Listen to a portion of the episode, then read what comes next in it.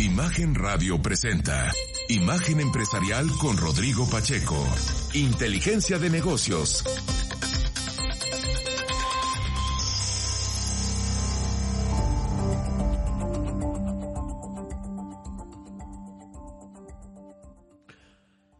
Hola, ¿qué tal? Me da mucho gusto darle la bienvenida a Imagen Empresarial en esta mañana, fría mañana por lo menos en la Ciudad de México. Yo creo que sí en todo el país, salvo la zona sur, pero pues sí ha estado en estos últimos dos días relativamente frío. Bueno, viernes 11 de febrero y tenemos mucha información de economía, negocios y finanzas, mucho ánimo para cerrar esta semana. Por supuesto, los que ya están despiertos van ganando sin duda el 2022 porque empezar a estas horas requiere mucha disciplina sobre todo usted que nos está escuchando. Como siempre, invitarle a que me escriba en Twitter en arroba Rodpack, también en facebook.com diagonal Rodpack 905, también me encuentra en Instagram como soy Rodpack y quiero enviar un saludo esta mañana a Mexicali, Baja California, ya nos escuchan en el 105.5 del FM, un abrazo a Renata Ramírez Aguilar y a todo el equipo que ella encabeza allá en Imagen y comenzamos, Imagen Mexicali, claro, comenzamos con el resumen de noticias. Ahora, resumen empresarial.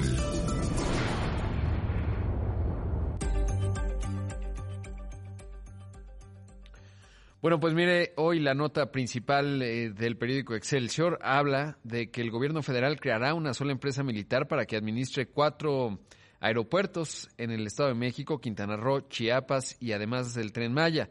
Todo esto es la es eh, de la nación y por eso se tomó la decisión de crear una empresa que se llama Olmeca Maya Mexica va a manejar este aeropuerto civil, el Felipe Ángeles, el nuevo aeropuerto de Tulum, el de Chetumal y el de Palenque. Esa misma empresa va a manejar los 1.500 kilómetros de vías férreas del tren Maya, va a depender de las Fuerzas Armadas, anunció el presidente de la República en el contexto de la conmemoración de los 107 años de la Fuerza Aérea allá en la base de Santa Lucía indicó que la mayor porcentaje de las ganancias de estas empresas será para pagar las pensiones del personal de las Secretarías de la Defensa y de la Marina.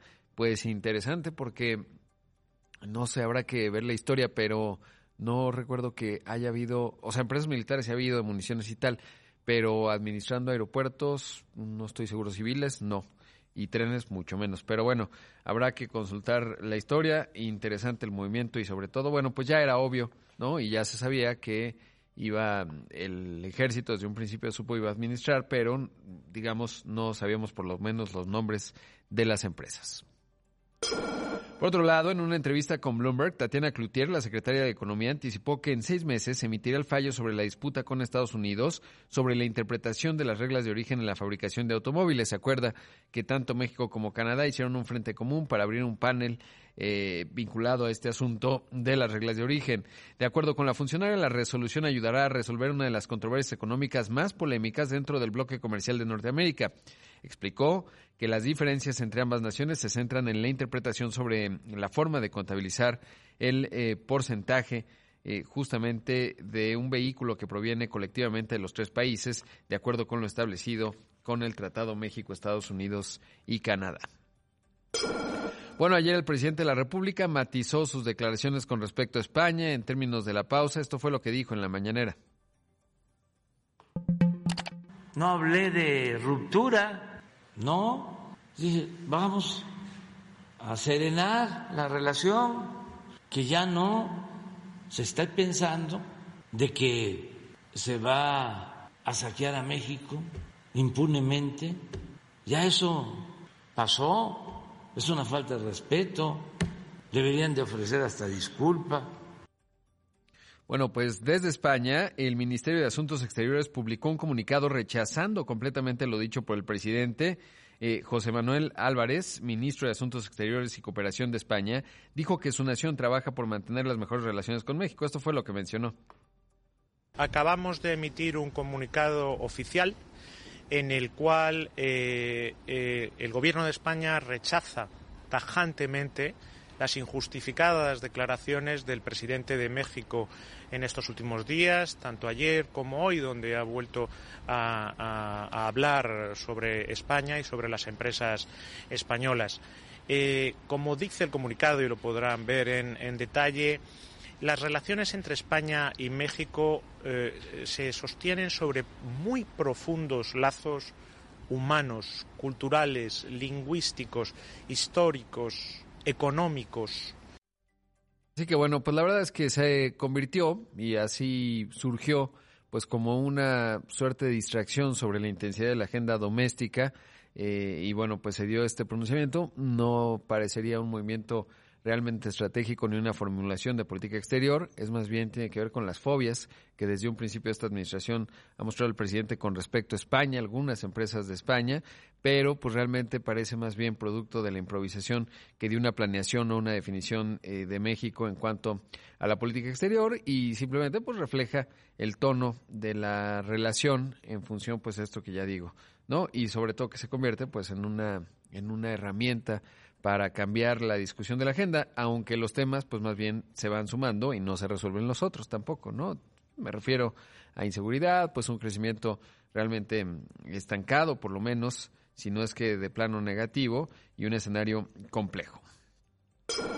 Por otro lado, durante la firma de un convenio con el Consejo para Prevenir y Eliminar la Discriminación, el presidente del Consejo Coordinador Empresarial destacó que el 70% de los actos de discriminación que han sido denunciados sucedieron en lugares de trabajo. Esto fue lo que dijo. Por eso la importancia de tener esta colaboración con el COPRED de la Ciudad de México. Es importante mencionar que al ser la Ciudad de México la principal plaza en términos del número de empleos a nivel nacional, Buena parte de las quejas y denuncias sobre discriminación son justamente aquí, en la Ciudad de México.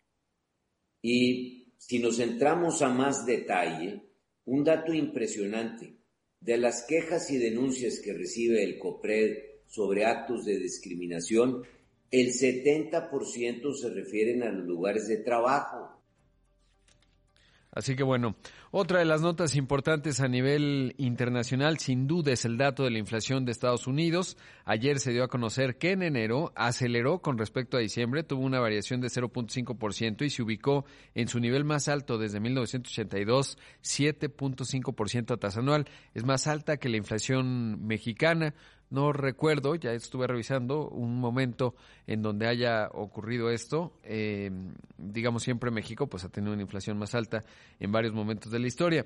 El Departamento del Trabajo atribuyó el avance en la inflación al incremento en los precios de alimentos, energía y rentas. También ahí los coches usados, por ejemplo, se ve en la ponderación, pues que influyó bastante y esto, por supuesto, configura el que la Reserva Federal de los Estados Unidos, lo que ya apuntó, quizás lo haga con más énfasis en términos de empezar a subir las tasas de interés. Ayer, por cierto, el Banco de México hizo lo propio. En un ratito le voy a presentar eh, la entrevista con la nueva gobernadora del Banco Central de nuestro país, Victoria Rodríguez Ceja. Pero bueno, pues esto eh, configura entonces que la Reserva Federal eh, pues empezará a mediados de marzo ya el próximo mes y desde ahí hacia adelante pues probablemente aumentos y aumentos de tasa de interés. Vamos a ver en qué medida y si cambia la señal a propósito de este dato que se reportó el día de ayer. Hablando de Estados Unidos, en una visita a Australia, Anthony Blinken, el secretario de Estado de la Unión Americana, dijo que desde su país siguen viendo signos preocupantes con respecto al conflicto entre Rusia y Ucrania. Esto fue lo que mencionó. Simply put, we continue to see very troubling signs of Russian escalation, uh, including new forces arriving at the uh, Ukrainian border. Um, and as we said before, we're in a window uh, when an invasion could begin at any time. Uh, and to be clear, that includes during the Olympics. Um, we're continuing to draw down our our embassy.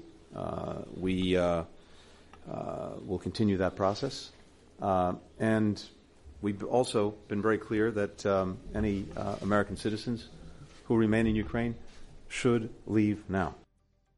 Bueno, pues ahí escuchamos muy enfático, también lo ha dicho Biden. Eh, bueno, menciona eh, Blinken. En pocas palabras, seguimos viendo signos muy preocupantes de la escalada rusa, incluidas las nuevas fuerzas que llegan a la frontera con Ucrania. Y como dijimos antes, estamos en una ventana en la que una invasión podría comenzar en cualquier momento. Y para ser claro, eso incluye durante los Juegos Olímpicos. Seguimos retirando nuestra embajada en Ucrania, continuaremos ese proceso y también hemos dejado muy claro que cualquier ciudadano estadounidense que permanezca en Ucrania debe irse ahora, lo dice muy enfático. Y mencionar además que consigna Reuters eh, que el presidente Emmanuel Macron, el presidente de Francia, eh, ahora que estuvo en, Moscú, justamente, pues le pidieron que se hiciera una prueba COVID rusa y él se negó por miedo de que le robaran la información genética. Interesante, ¿no? Y es el grado de desconfianza. No se quiere a los rusos con la información genética de Macron. Pues no creo que quisieran ser Macrons, ¿no? Pero bueno, realmente tiene una dimensión importante y que sobre todo refleja la, el ambiente que se está dando eh, en términos de pues este conflicto entre eh, bueno no conflicto más bien esta intención de Rusia de invadir Ucrania pero sobre todo pues esta contención que intentaron o están intentando los europeos particularmente el presidente francés ahora que estuvo de visita en esta larga larguísima mesa con eh, Vladimir Putin el presidente ruso vamos a hacer un corte son las seis con doce regresamos en un momento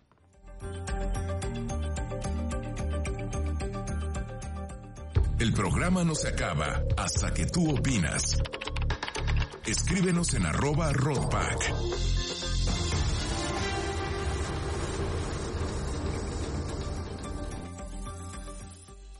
En un momento continuamos en Imagen Empresarial con Rodrigo Pacheco. Inteligencia de negocios.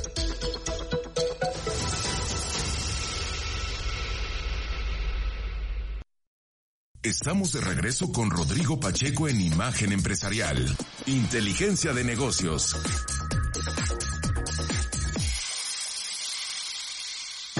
El jueves el tipo de cambio perdió terreno frente al dólar. En las ventanillas de los bancos, el dólar se vendió en 20.83 pesos, 5 centavos más que el miércoles. Por su parte, el dólar interbancario cotizó en 20.53 pesos, un retroceso de 0.24% para la moneda nacional. La entrevista empresarial.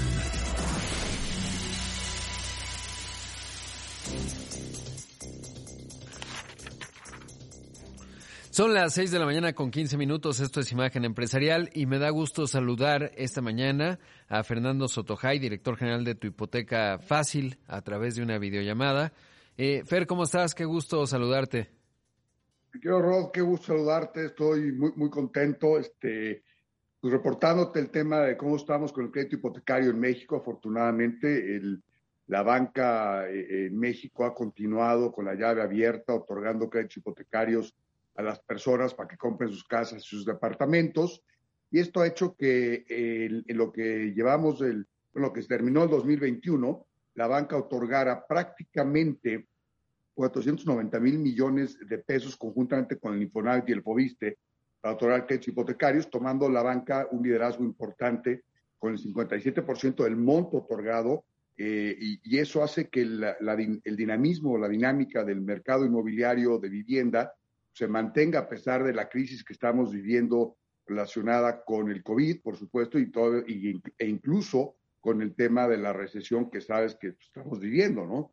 Entonces, esas son buenas noticias porque el sector inmobiliario se mantiene dinámico, se mantiene activo no a los niveles que nos gustaría ver, no a los niveles que deberíamos de tener en términos de construcción de vivienda nueva, pero al final del día está en un nivel muy, muy positivo en términos de lo que la banca está realizando. Y eso es importante porque eh, si pensáramos que de repente se acaba el crédito hipotecario en México, la banca cierra la llave, en ese momento pues el sector inmobiliario se frenaría literalmente a cero porque una enorme cantidad de los eh, casas y departamentos que se construyen, que se venden hoy en día en México, se venden a través del crédito hipotecario. Imagínate que hay proyectos en donde el 80, el 70% de las unidades que se venden se venden con crédito hipotecario.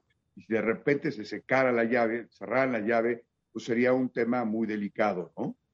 Claro, no, sería terrible. Y sí, como mencionas, algo que ha crecido, porque si uno ve los distintos eh, ramas del crédito, por lo menos de la banca, el crédito al consumo, tarjetas de crédito ha caído en un contexto económico complicado, mientras que el crédito hipotecario ha seguido avanzando. Y a propósito de ello, estás eh, presentando un libro que se llama El crédito hipotecario sin rollos, aquí lo tengo, y es una guía realmente muy completa eh, de todo lo que hay que hacer, eh, pues justamente, y lo que hay que considerar en el crédito hipotecario, una suerte de mm, diccionario que uno puede consultar de acuerdo al momento en el que uno esté eh, con, para solicitar un crédito hipotecario, si quieres vender un inmueble hipotecario, si quieres construir, justamente alguien el otro día me, me preguntaba, eh, pues que, si te pueden dar un crédito hipotecario del Infonavit para construir en un terreno, ¿no? Y hay unas ciertas condiciones. Ahora revisaba lo que lo que escribiste en la guía.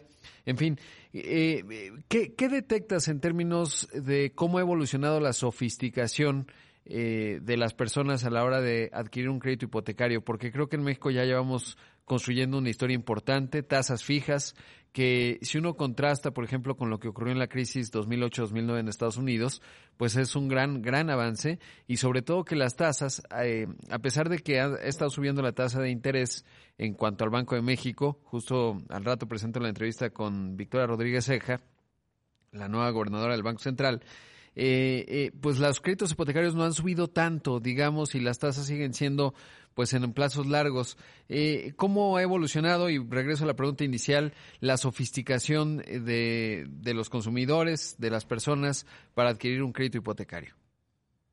Mira, Rod, tanto, tanto los consumidores como los bancos se han sofisticado muchísimo. Afortunadamente, la banca en estos últimos 20 años ha ido creciendo en forma importante su compromiso con el sector inmobiliario.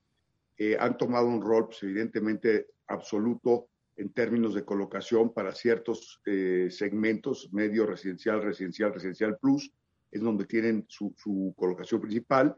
La tasa, a pesar de los incrementos que ha hecho Banco de México para efectos de mitigar el tema inflacionario, pues al final del día, a pesar de hoy estar en 6% con base en el, el, reciente incremento que tuvo Banco de México en su reunión eh, de esta semana, eh, los bancos han venido subiendo las tasas paulatinamente y marginalmente, porque al final del día los bancos entienden que esto debe ser un tema transicional, el tema de esta inflación tan alta, y eh, lo han venido haciendo en forma muy responsable. Al final del día, los productos que tenían de 7,85 y demás, básicamente los han desaparecido del anaquel, pero han mantenido eh, de forma importante los productos que el, la mayoría de las personas requieren para comprar sus casas o departamentos en el orden de 9, 9.25, 9.50, lo cual sigue siendo una tasa muy atractiva.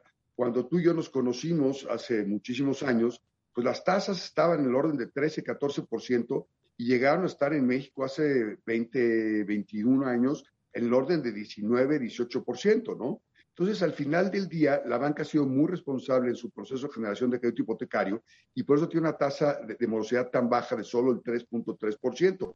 Y eso hace que los bancos no estén presionados también a subir sus tasas por tener un alto índice de morosidad. Eso es muy positivo al final del día. Y los bancos lo que están haciendo, a pesar de estos incrementos de Banco de México, que repito, son incrementos naturales para efectos de controlar la inflación, eh, es gradualmente y muy paulatinamente subir sus tasas de referencia y eso ha hecho que siga siendo muy atractivo el uso del crédito hipotecario. Y como bien lo dices, en el libro explico absolutamente todo lo que tiene que ver con el crédito hipotecario, con el tema inmobiliario, la compra de una casa, la construcción de una casa, los usos del crédito hipotecario que son comprar, construir, remodelar o sacar liquidez, que hemos utilizado muchísimo en esta pandemia, mi querido Rod.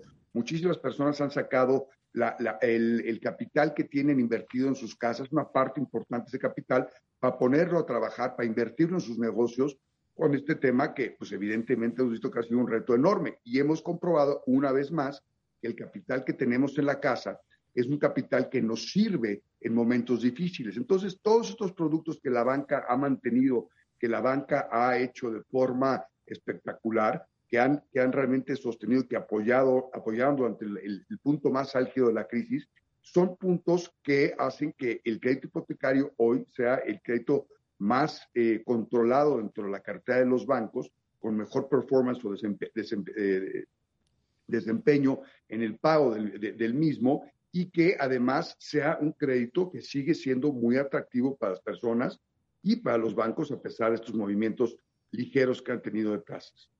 Fer, ¿qué ha ocurrido con los precios? Porque depende de dónde viva. Ayer, la, ayer o antier la Sociedad Hipotecaria Federal publicó al cuarto trimestre los precios. Hay zonas, por ejemplo, ahorita pensaría que es un mercado de compradores, como dicen en el argot inmobiliario, es decir, hay pues más vendedores que compradores, entonces el comprador es el que tiene la sartén por el mango. ¿Qué ha ocurrido con los precios y sobre todo con el modelo? Porque si bien eh, todos estos datos que mencionas son clave y yo creo que eh, coincidimos en eh, pues lo que ha ocurrido con, con los créditos hipotecarios, el esfuerzo de la banca, etcétera. Eh, pues muchos jóvenes, ah, un joven hoy que tiene pues entre 25 y 29 años, es complicado que pueda comprarse por lo menos una vivienda aquí en la Ciudad de México. ¿no? Es realmente muy caro. A diferencia de otros, o una familia que va empezando, incluso no está nada sencillo porque los precios pues están relativamente altos. Eh, me refiero a la Ciudad de México, pero pensaría intuitivamente cuando he viajado por el norte del país, eh, quizás no tan altos, pero, pero tampoco está fácil para un joven que va empezando, eh, o una pareja de recién casados, eh, pues comprar, hacerse de, de, su primera, de su primera vivienda. ¿Cómo lo ves? Y si es, esa es mi intuición, viendo precios, sobre todo en la Ciudad de México, ¿cuál es la óptica? Sí, efectivamente, Rod, el, el tema del, de la publicación que hace trimestralmente la Ciudad Federal sobre la plusvalía de, los viviendas, vivien, de, los, de las viviendas a nivel nacional es, es un factor muy importante porque históricamente nos ha demostrado que la vivienda mantiene su valor por encima de la inflación en términos reales. Eso es muy importante. Sin embargo, particularmente en los últimos, digamos, 18 meses en la Ciudad de México, el, el, la, la, plusvalía de, la, de, los inmuebles en términos eh, globales dentro de la zona metropolitana han tenido una, una, plusvalía muy baja, mínima, tiene una plusvalía muy pequeña, a diferencia de estados como por ejemplo Baja California, Baja California Sur y otros estados en donde hemos tenido plusvalías incluso de dos dígitos, muy significativas.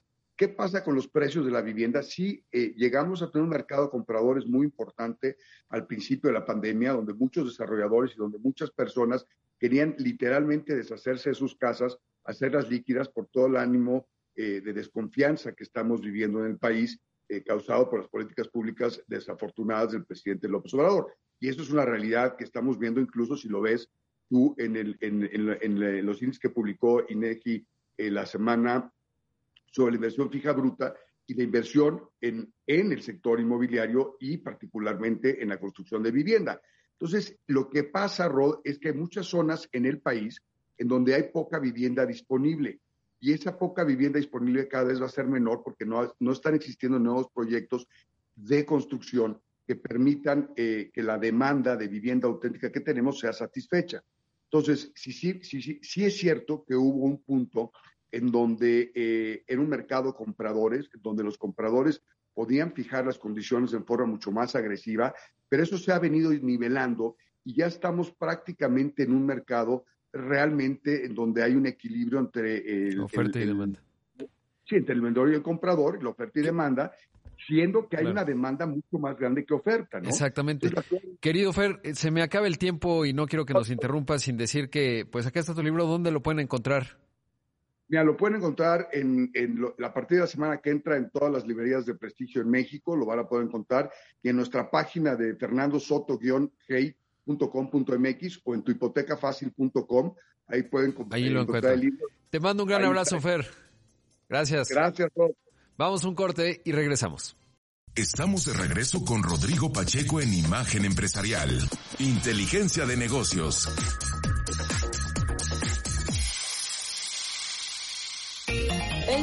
Parques recreativos de The Walt Disney Company ya logró darle la vuelta a los problemas que enfrentó a lo largo de la pandemia de COVID-19. La compañía informó que la división conocida como Parks, Experiences and Products tuvo ingresos por 7.234 millones de dólares, más del doble de los alcanzados en su primer trimestre fiscal 2021 y prácticamente al mismo nivel que en el 2022, antes de que arrancara la pandemia de COVID-19. Tanto la empresa de Mickey Mouse, que está cumpliendo 100 años, indicó que sus ingresos totales del periodo subieron 34% anual y se ubicaron en 21.819 millones de dólares. Por su parte, las utilidades de la compañía llegaron a 1.104 millones de dólares, un fuerte avance frente a los 18 millones registrados hace un año. Un dato importante para la firma es que sus usuarios de plataformas de video bajo demanda alcanzaron los 196.4 millones, un avance de 34.1% a tasa anual. La entrevista empresarial.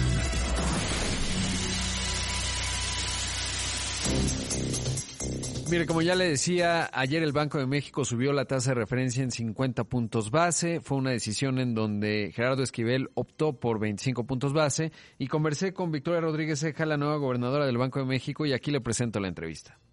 Me da mucho gusto saludar esta mañana a la gobernadora del Banco de México, que además eh, pues es un nombramiento histórico, la primera mujer, eh, la más joven hasta donde tengo entendido, la persona más joven que ha encabezado el Banco Central de nuestro país y probablemente el banquero central, la banquero central eh, más joven de los países del G20. gobernadora Victoria Rodríguez Seca, muchas gracias por tomar esta llamada. Encantada, Rodrigo, un gusto saludarte y espero que te encuentres muy bien tú y tu auditorio.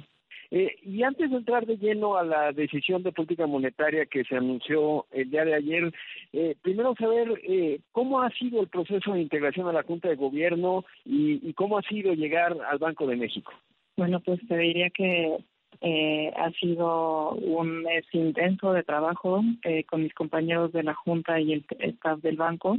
la verdad es que me han hecho sentir muy bienvenida a mi llegada en este periodo he tenido la oportunidad de trabajar de la mano con mis compañeros de la Junta, quienes tienen toda mi admiración y respeto, así como con todo el equipo de profesionales que integran el Banco de México. Y te diría que es un orgullo y un privilegio encabezar esta institución eh, de nuestro país que tiene un papel tan importante en la economía. Y, y además eh, te toca, gobernadora, llegar en un momento, pues diría el más retador, eh, por lo menos de la última década en política monetaria, un entorno de alta inflación a escala global, eh, particularmente en el caso de México, la inflación subyacente acelerando. ¿Cómo explicar la decisión que tomaron, que anunciaron el día de ayer, 50 puntos base aumenta la tasa de referencia? Eh, ¿qué fue, ¿Cuáles fueron los elementos que observó la Junta de Gobierno y tu visión en particular? Claro que sí, Rodrigo, con gusto. Te comparto que vimos, por supuesto, como en cada decisión, diversos factores que analizamos. Eh, en el ámbito global persisten los riesgos asociados a la pandemia, las presiones inflacionarias, eh, tensiones geopolíticas y ajustes a condiciones monetarias y financieras. Eh, tenemos un menor ritmo de recuperación de la actividad económica mundial en el cuarto trimestre de 2021, con heterogeneidad entre países eh, la inflación global continúa aumentando, eh, permanecen los cuellos de botella que teníamos en la producción, eh, la recomposición del gasto hacia las mercancías eh, permanece, tenemos precios elevados de alimentos y recuperación en algunos servicios. Ante este escenario de elevada inflación, se han generado expectativas de una reducción más acelerada del estímulo monetario a nivel global, en donde además las condiciones financieras presentan un apretamiento y las tasas de interés están aumentando, el dólar fortaleciéndose moderadamente. Eh, otro elemento importante es bueno la decisión más reciente de la Reserva Federal de Estados Unidos que anunció que continuará reduciendo el ritmo de sus compras de activos y que la tasa de fondos federales se incrementará pronto. Al mismo tiempo, un amplio número de economías emergentes continuaron incrementando ya sus tasas de referencia. Y bueno, en cuanto al ámbito nacional, eh, se ha observado una precisión en el tipo de cambio. Eh, tenemos en cuanto a la inflación eh, lo que bien ya señalabas, bueno, la magnitud y duración que vemos en las presiones inflacionarias han sido mayores a lo anticipado. En enero la inflación anual general y subyacente se ubicaban en 7.07 y 6.21% respectivamente. Eh, por su parte, las expectativas de inflación general y subyacente aumentaron nuevamente para 2022 y 2023, eh, sobre todo hacia el primer trimestre del próximo año. Eh, las de mediano plazo disminuyeron ligeramente y las de largo plazo se han mantenido estables.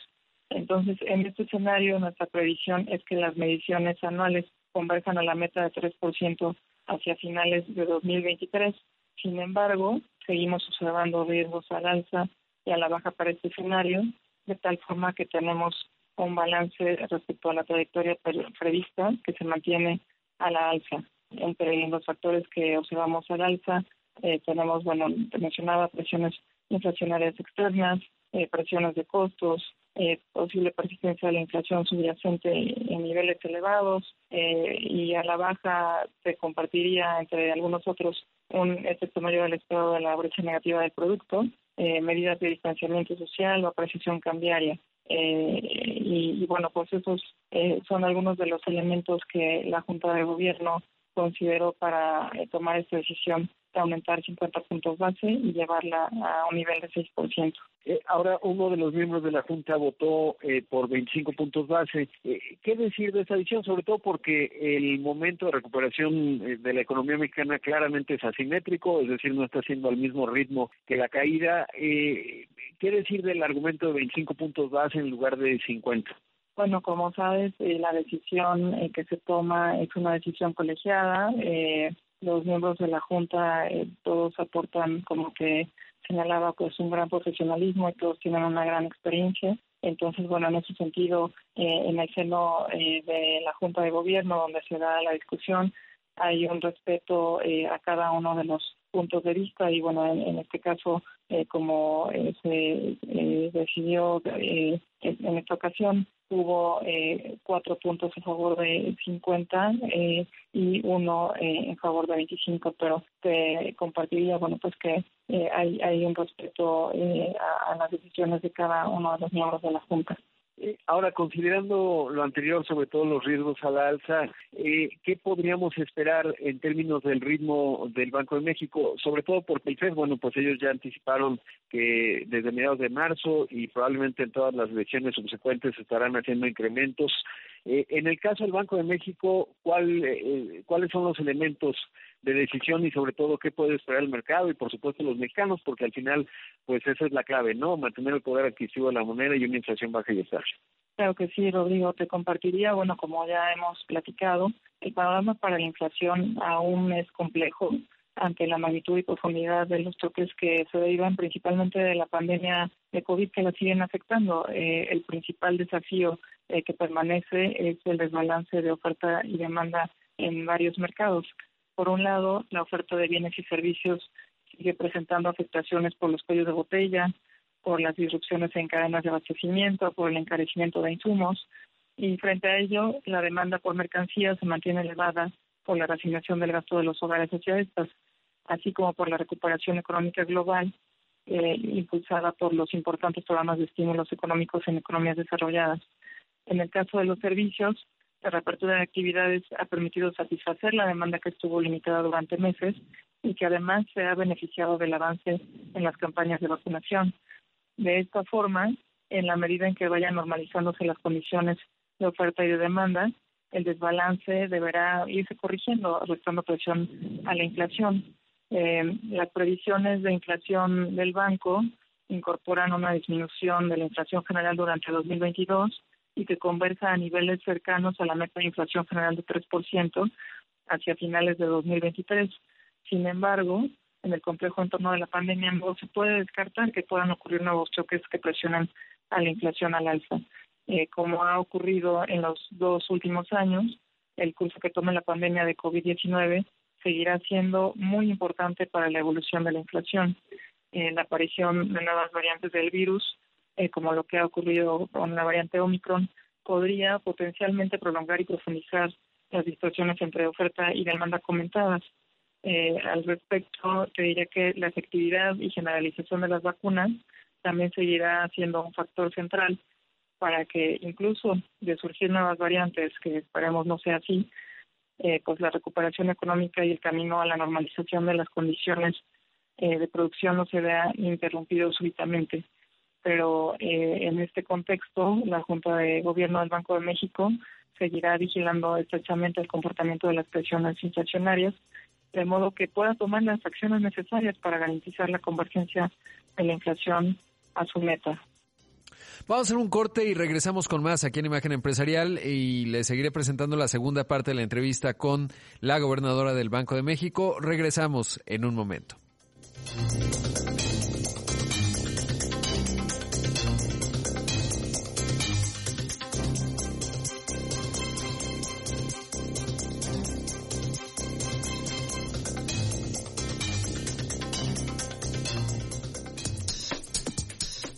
Imagen Empresarial con Rodrigo Pacheco.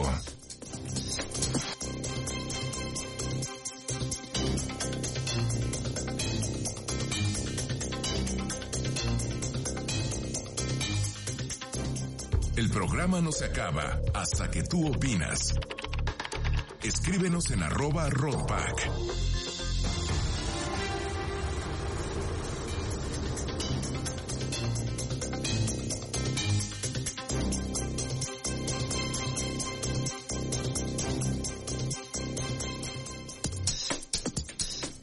Imagen empresarial con Rodrigo Pacheco.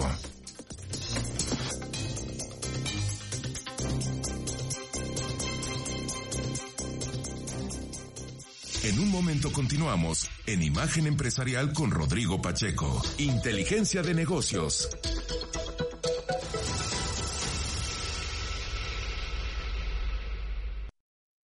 Estamos de regreso con Rodrigo Pacheco en Imagen Empresarial. Inteligencia de negocios.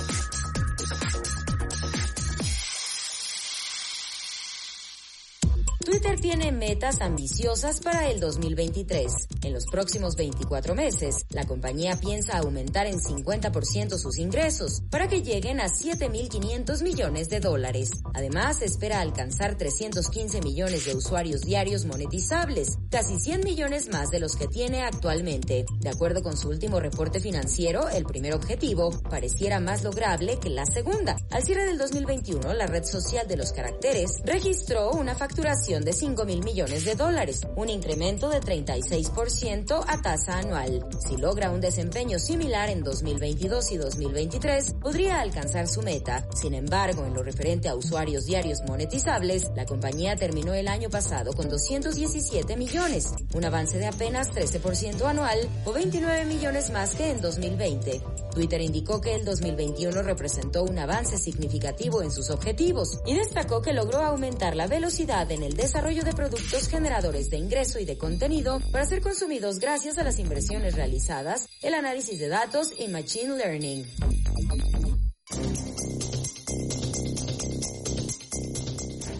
Son las 6 de la mañana con 44 minutos, esto es Imagen Empresarial y aquí la conversación con Victoria Rodríguez Ceja, la gobernadora del Banco de México. Un aspecto que me llamó mucho de los pronósticos de la inflación y, y que ya da cuenta de ellos es justamente la inflación subyacente, sobre todo porque, pues claramente, en el primer trimestre el promedio es de 6.4%, pero luego empieza a bajar ya de manera pues más pronunciada. Eh, ¿Cuáles son los elementos, digamos, eh, que explican la inflación subyacente y sobre todo lo que hacen proyectar que en el tercer trimestre, en el segundo y tercer trimestre, pues ya empezaría a bajar eh, con cierta velocidad? Claro, eh, mira, pues efectivamente la inflación subyacente eh, continuó subiendo, eh, así lo ha venido haciendo desde diciembre de 2020. Recordemos que en esa fecha se ubicaba en 3.80. Eh, sin embargo, en este enero ya alcanzó un nivel de 6.21 eh, y eh, la, la, inflación en sus componentes, eh, tanto mercancías como servicios, sigue presionada eh, al alza eh, eh, y bueno, como se observa en el comunicado, ahí estamos eh, señalando pues los pronósticos que se tienen en el banco. Eh, te enfatizaría que esperamos que el pico de la subyacente se alcance en este primer trimestre de 2022 y a partir de ahí eh, tenga un eh, descenso de tal manera que hacia el cierre de 2023 eh, ya tendríamos eh, la inflación subyacente en 2.7%, incluso te diría para el cierre de 2022 estamos esperando en 4.3%, ya una, un significativo regreso, y en cuanto a la inflación global, eh, ya se observa un ligero, eh, una ligera disminución en este primer trimestre de 2022 y esperamos que esa tendencia continúe para llegar hacia la convergencia eh, en el horizonte de política monetaria hacia el cierre de 2023. Por supuesto.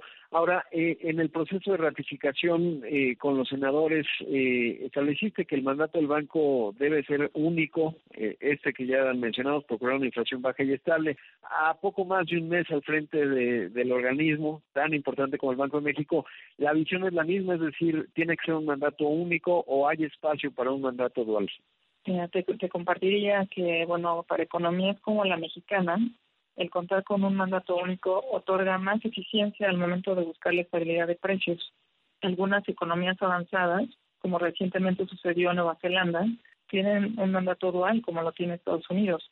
Sin embargo, eh, son pocas economías las que están en esta situación y en economías como la nuestra es importante contar con un mandato único que nos permita mantener los precios estables y que eso es a su vez necesario para el desarrollo económico del país. El aporte del Banco, del Banco Central, te diría, para el crecimiento de la economía está basado justamente en procurar la estabilidad del poder adquisitivo de la moneda, cumpliendo con el mandato único del Banco de México. Por supuesto. Ahora, eh, desde un punto de vista personal, ¿qué significa eh, pues el tener esta responsabilidad y además una dimensión pues diría histórica, eh, tanto por la edad como por el género, porque México no había tenido a una mujer al, frente del Banco Central y de hecho no hay muchas, quizás Christine Lagarde es eh, un ejemplo al frente del Banco Central Europeo, pero realmente pues no, no digamos que no es muy común una mujer al, frente del Banco Central y menos una mujer joven. ¿Qué significa desde una dimensión personal eh, pues esta, esta encomienda, esta responsabilidad?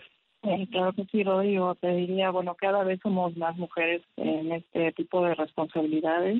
Eh, para mí es eh, un orgullo encabezar esta institución. Eh, espero que todos los días cada vez más mujeres tengan más y más oportunidades. Eh, yo estoy muy contenta de poder pues compartir estas altas responsabilidades con otros banqueros centrales con los que ya en, este primer mes me ha tocado interactuar y bueno, pues te diría que eh, tengo eh, toda la eh, responsabilidad eh, y un gran gusto de poder asumir ahora este reto y poder contribuir a mi país ahora de, esta nueva responsabilidad en el Banco de México. Eh, por último, saber, ¿hay algo eh, que le quita el sueño a la gobernadora del Banco de México? ¿Cómo es lidiar con esa enorme responsabilidad encabezando a la Junta de Gobierno? Bueno, es un gran reto, eh, por supuesto, estar al frente de esta gran institución que tiene eh, una gran trayectoria y es muy reconocida no solo en nuestro país, sino a nivel internacional.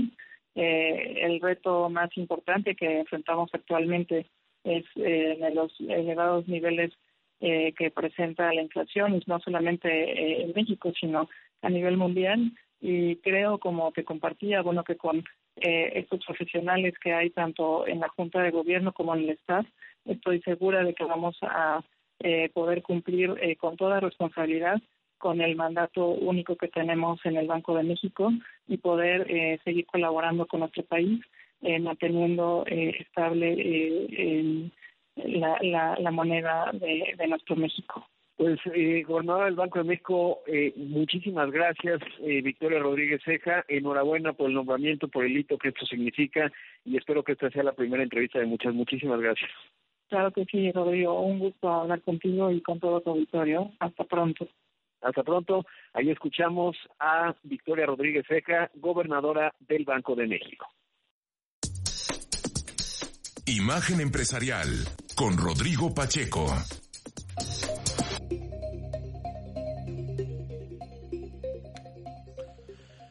Bueno, pues en otros temas le cuento que eh, reportó resultados eh, Cemex, esta empresa emblemática mexicana. En 2021 sus ventas subieron 11% y alcanzaron 14.547 millones de dólares. El avance fue resultado de que sus eh, dos operaciones principales, eh, la de México y la de Estados Unidos, que Estados Unidos ya desde hace tiempo es más grande, crecieron 17% en el caso de México, estamos hablando de 3.466 millones de dólares, mientras que en Estados Unidos el avance fue de 9%. Estamos hablando de 4.355 millones de dólares. Fernando González, el presidente ejecutivo de la compañía, destacó que sus resultados positivos se dieron en medio de un año donde siguieron enfrentando problemas generados por la pandemia. Esto fue lo que dijo. 2021 results and want to offer my congratulations and thanks to the men and women at Cemex who make this happen every day. First and most importantly, amidst another year of COVID, we were able to keep our employees safe on, on our operations running. This in and on itself is a huge success. But we also achieved exceptional financial and strategic performance. During the year, we delivered 18% growth in EBITDA, the highest in a decade. Inflation, of course, reared its ugly head in June. We responded quickly within the constraints of the industry pricing paradigm to pass through cost inflation in. Así que bueno, ahí dice que está bastante orgulloso de los resultados de 2021 y quiere ofrecer sus felicitaciones y agradecimientos a los hombres y mujeres de Cemex que hacen que esto ocurra cualquier día. Primero y más importante, es otro año de COVID Dice, pudimos mantener seguros a nuestros empleados en el margen de nuestras operaciones. Esto en sí mismo es un gran éxito. Como también logramos un desempeño financiero y estratégico excepcional, durante el año logramos un crecimiento de EBITDA de 18%, el más alto en una década. La inflación, por supuesto, la combatimos desde que subió en junio. Respondimos rápidamente dentro de las limitaciones del paradigma de precios de la industria para trasladar la inflación de costos a nuestro negocio. Y bueno, pues le digo resultados eh, interesantes los que reporta Cemex. En, en términos de volumen, por ejemplo, el cemento en México subió 8%, el ready mix 8% y los agregados 12% mientras que en Estados Unidos ahí creció el eh, cemento eh, 6% en todo el año pasado, 8% el ready mix y 1% los agregados, Europa un poco más lenta, eh, Europa, Medio Oriente y África y Asia, o sea, está consolidado ahí toda la operación, pero bueno, pues una empresa, como le digo, muy, muy emblemático. Y eh, en ese contexto, eh, Fernando González anticipó que en 2022 tendrán que seguir con una dinámica parecida, en donde eh, pues tienen que subir precios en el contexto inflacionario, indicó que sus utilidades se ubicaron en 753 millones de dólares, un avance frente a los números rojos de hace un año, de, más bien de hace dos años, en 2020, por 1.463 millones de dólares que se registraron en el 2020. Rápido le cuento también que eh, dio a conocer el INEGI la actividad industrial a diciembre. Esto representa un tercio de la economía. No es un mal dato. Eh, eh, eh, con respecto al mes previo, es decir, diciembre contra noviembre, avanzó 1.2% la actividad industrial. Se ve las industrias manufactureras que ya se van recuperando, 1.9%. El sector de la construcción, muy vinculado, por supuesto, a Cemex, que acabamos de escuchar, eh, creció 0.8% mes con mes, mientras que la minería, esa retrocedió 0.2% y la generación, transmisión y distribución de energía eléctrica y suministro de agua, que es realmente muy pequeño, eh, avanzó 2.4%. A tasa anual, el crecimiento de toda la actividad industrial es de 2.4%, así que ahí algunos de los datos. Por otro lado, le cuento que ayer Elon Musk eh, presentó una actualización de su Starship. Es este cohete gigante que con el que busca llegar a la Luna y a Marte. Próximamente eh, ha dicho Elon Musk en algunos momentos que no está fuera del escenario un proceso de bancarrota para SpaceX. Eh, o de Chapter 11 diría, o sea, ponerse de acuerdo con los acreedores, pero parece, dijo ayer que pues ya va a bajar los costos de los eh, vuelos espaciales, eso por un lado, y que ya va a estar listo. De hecho, podría orbitar la Tierra en este mismo año. Esto fue lo que dijo Elon Musk. With Starship, we're aiming for full and rapid reusability. So, uh, you know, we obviously need to accomplish that. That's not uh, done yet, but, um, but, but the success is one of the possible outcomes, uh, which I always think is uh, when embarking on a, an endeavor, success should be at least one of the possible outcomes. Um, and this, for this design, I, that, that is the case. So the and we're aiming for uh, rapid reusability, uh, which is why the the booster is is going to take off and then fly back to the launch tower and uh, aspirationally uh, get land on the arms. Bueno, pues ahí escuchamos a Elon Musk, este formidable personaje, la, por cierto, la persona más próspera del planeta. Eh, dice que pues que con Starship su objetivo es la reutilización completa y rápida, entonces obviamente necesitamos lograr eso, aunque no está hecho, pero el éxito es uno de los posibles resultados. Y siempre pienso que cuando se emprende una tarea el éxito debería ser al menos uno de los posibles resultados. Y para este diseño es el caso, entonces nuestro objetivo es la reutilización rápida, por lo que el propulsor eh, despegará y luego volará de regreso a la torre de lanzamiento y aterrizará aspiracionalmente en nuestros brazos, dice Elon Musk casi poéticamente. Eh, quiero aprovechar para mandarle un gran abrazo eh, muy cercano y por supuesto un pésame, resignación para su familia a mi amigo Rafael Gómez Nava eh, por el fallecimiento de su padre, un abrazo a él, eh, un abrazo a su familia y pronta resignación.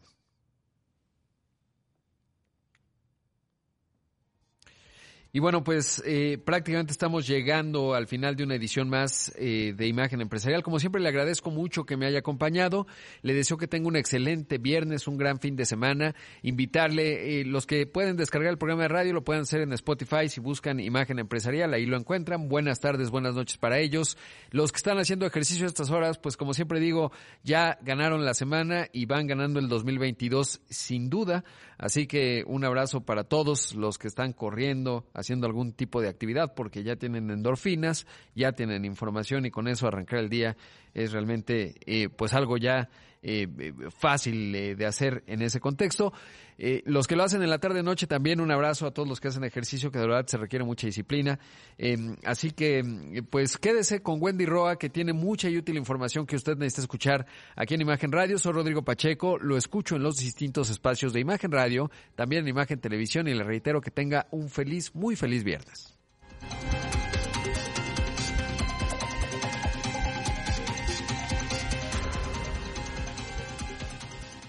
Imagen Radio presentó Imagen Empresarial con Rodrigo Pacheco. Inteligencia de negocios.